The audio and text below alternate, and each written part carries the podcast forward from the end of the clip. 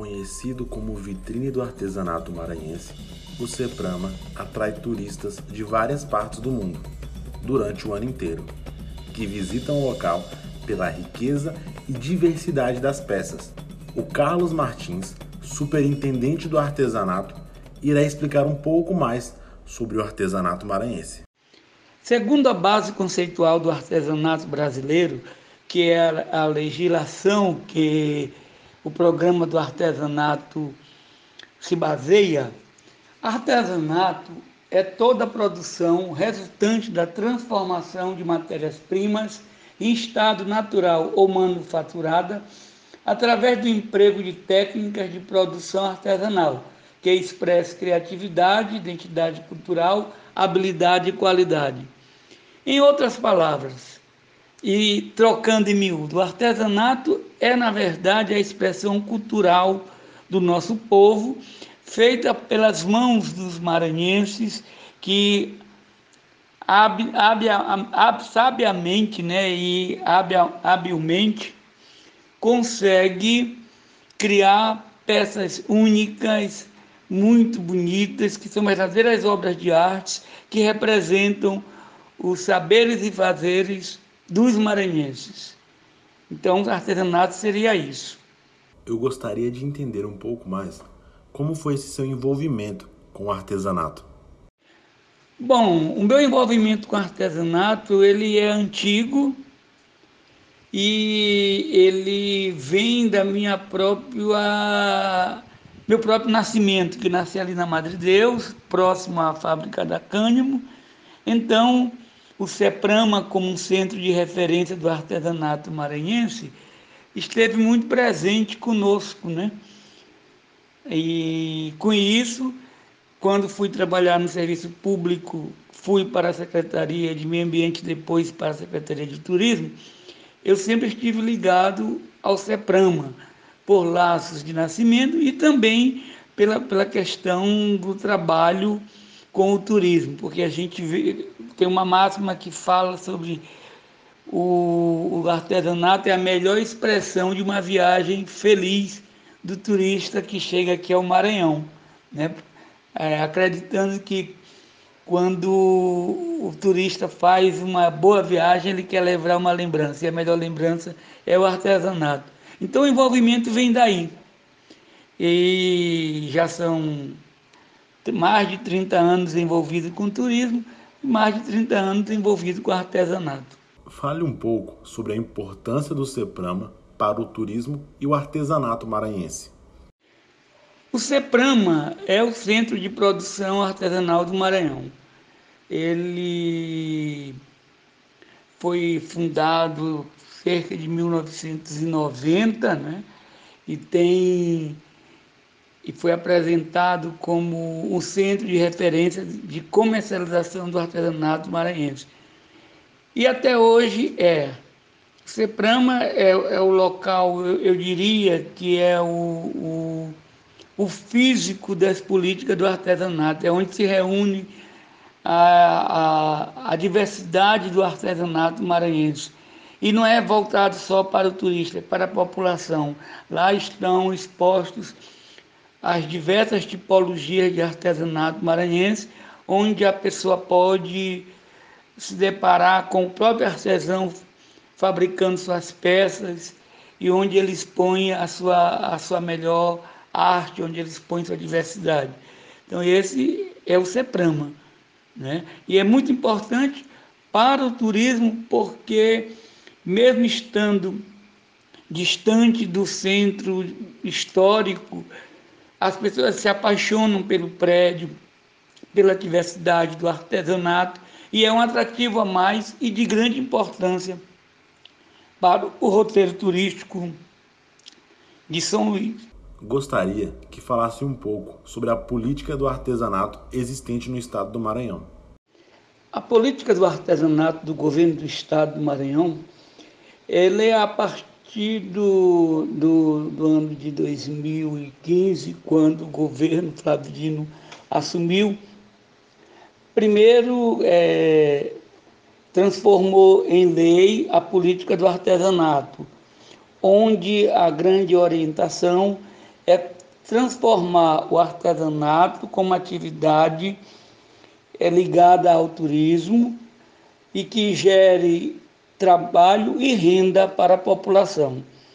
Então, a política ela, ela tem por base que a gente, primeiro, reconheça a atividade em todo o Estado, para que se possa, a partir daí, fazer um planejamento amplo e mais assertivo sobre para o artesanato, que parte primeiro do mapeamento. Nós hoje estamos indo a todos os municípios ou pelo menos das regiões não só do turismo, mas também outras regiões onde se reconhece a, a, a produção artesanal do Estado, para que possamos, organizados, colocá-los na vitrine do mercado. Esse trabalho, primeiro de reconhecimento, tem por base cadastrar os artesãos, reconhecê-los em contratividade, dividi-los em categoria e com isso, a partir de, dessa, desse reconhecimento, se criar política de qualificação. O que seria essa política? Melhorar a produção, dar mais qualidade ao produto, trabalhar para que ele seja realmente uma atividade que gere renda. E nós descobrimos nesse momento, onde quando passamos pelos municípios, que o artesanato é hoje uma grande fonte de renda, principalmente nos municípios de menor IDH. O que se descobriu é que tem muitas mulheres, principalmente mulheres, mantendo a casa com artesanato. Ou seja, essa produção que antes era muito mais por opção de lazer ou como o crochê, né, que é típico aqui, é, é, tricô, tricô um pouco menor, mas a produção artesanal era muito, muito mais pelas mulheres preenchendo seu tempo, passou a ser uma atividade comercial que gera renda. E muitas cidades onde nós fomos, elas têm participação ativa no orçamento doméstico. Então, com isso, nós estamos trabalhando para que a atividade se fortaleça e gere mais renda e, e resulte na melhoria de qualidade de vida. Esse é o nosso foco principal, é o foco principal do governo. Mas nós estamos indo aos municípios, identificando a produção e oferecendo cursos. Por exemplo, agora a Secretaria de Turismo, o secretário instituiu o curso à distância. E com isso não precisa mais ter o deslocamento dos professores até os municípios através do, do celular, através das, das mídias sociais, o, se pode fazer esse curso, onde não só se trabalha a qualificação, mas a precificação, e se faz com que o artesão possa se identificar enquanto artesão e melhorar seu produto. E a partir daí nós possamos estar aptos para concorrer na vitrine do mercado brasileiro. Então a política passa por isso, por reconhecimento, mapeamento, qualificação para depois comercialização. Essa é a orientação da Secretaria de, de Estado de Turismo, essa é a orientação do governo do Estado que nós estamos colocando em prática, tendo por base o Programa Nacional do Artesanato Brasileiro, que é comandado pelo PAB. E também incentivando a criação de centros de artesanato nos municípios, para que a atividade tenha um local de, de comercialização.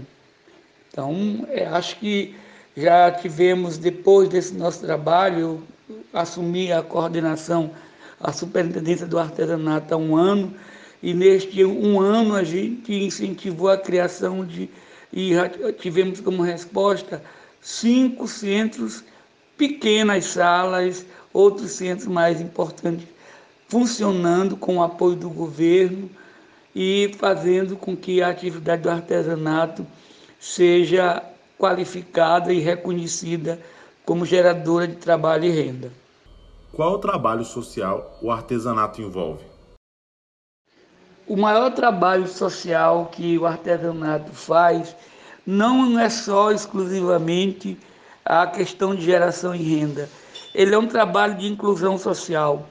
Quantas mulheres, através do artesanato, estão se empoderando de sua atividade e deixando de ser apenas uma, um, uma, uma a, a doméstica que administra o seu lar para ser provedora de renda dentro de sua casa.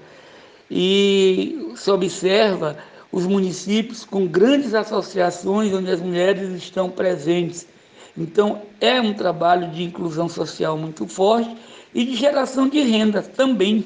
E com isso, a gente observa que elas estão mais participativas, estão nas associações trabalhando, lutando para que o artesanato seja reconhecido como, como uma, uma, uma profissão e já é reconhecida em 2015, em 31 de outubro de 2015, a, a presidenta então Dilma, ela aprovou a lei do artesanato e onde o artesão é reconhecido como profissão e essa carteira de artesão nós estamos tirando e é reconhecida com, nacionalmente.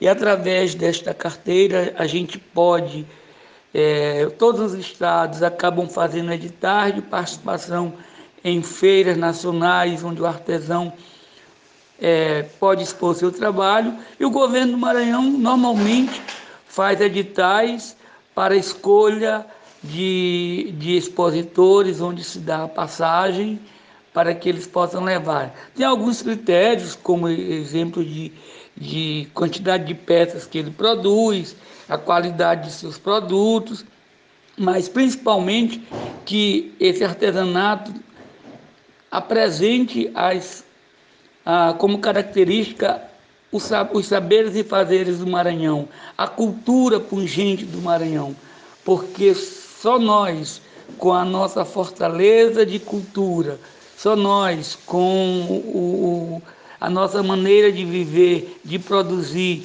e da diversidade de, de cultura que nós temos, a exemplo trabalho com a palha do buriti, a azulejaria, a cerâmica, a cerâmica vitrificada, a cerâmica de, com pintura à mão livre, né? o bordado, de, o bordado, as rendas da raposa.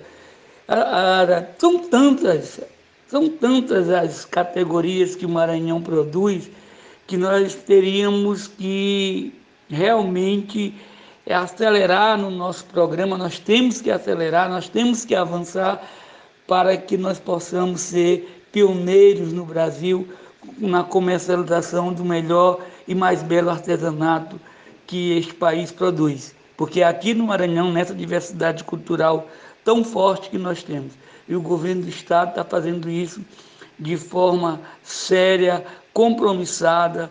A ordem da Secretaria de Estado de Turismo, através do secretário Catulé Júnior, é essa, é com que a, o artesanato seja um, um dos atrativos do turismo, do turismo, né? seja reconhecido nacionalmente como a terra do melhor artesanato que este Brasil possui.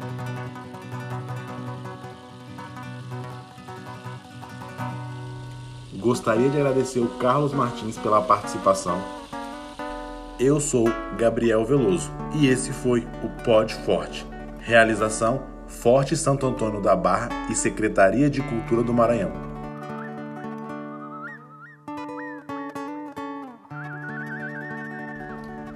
A todos que me ouvem, um grande abraço e fiquem em paz.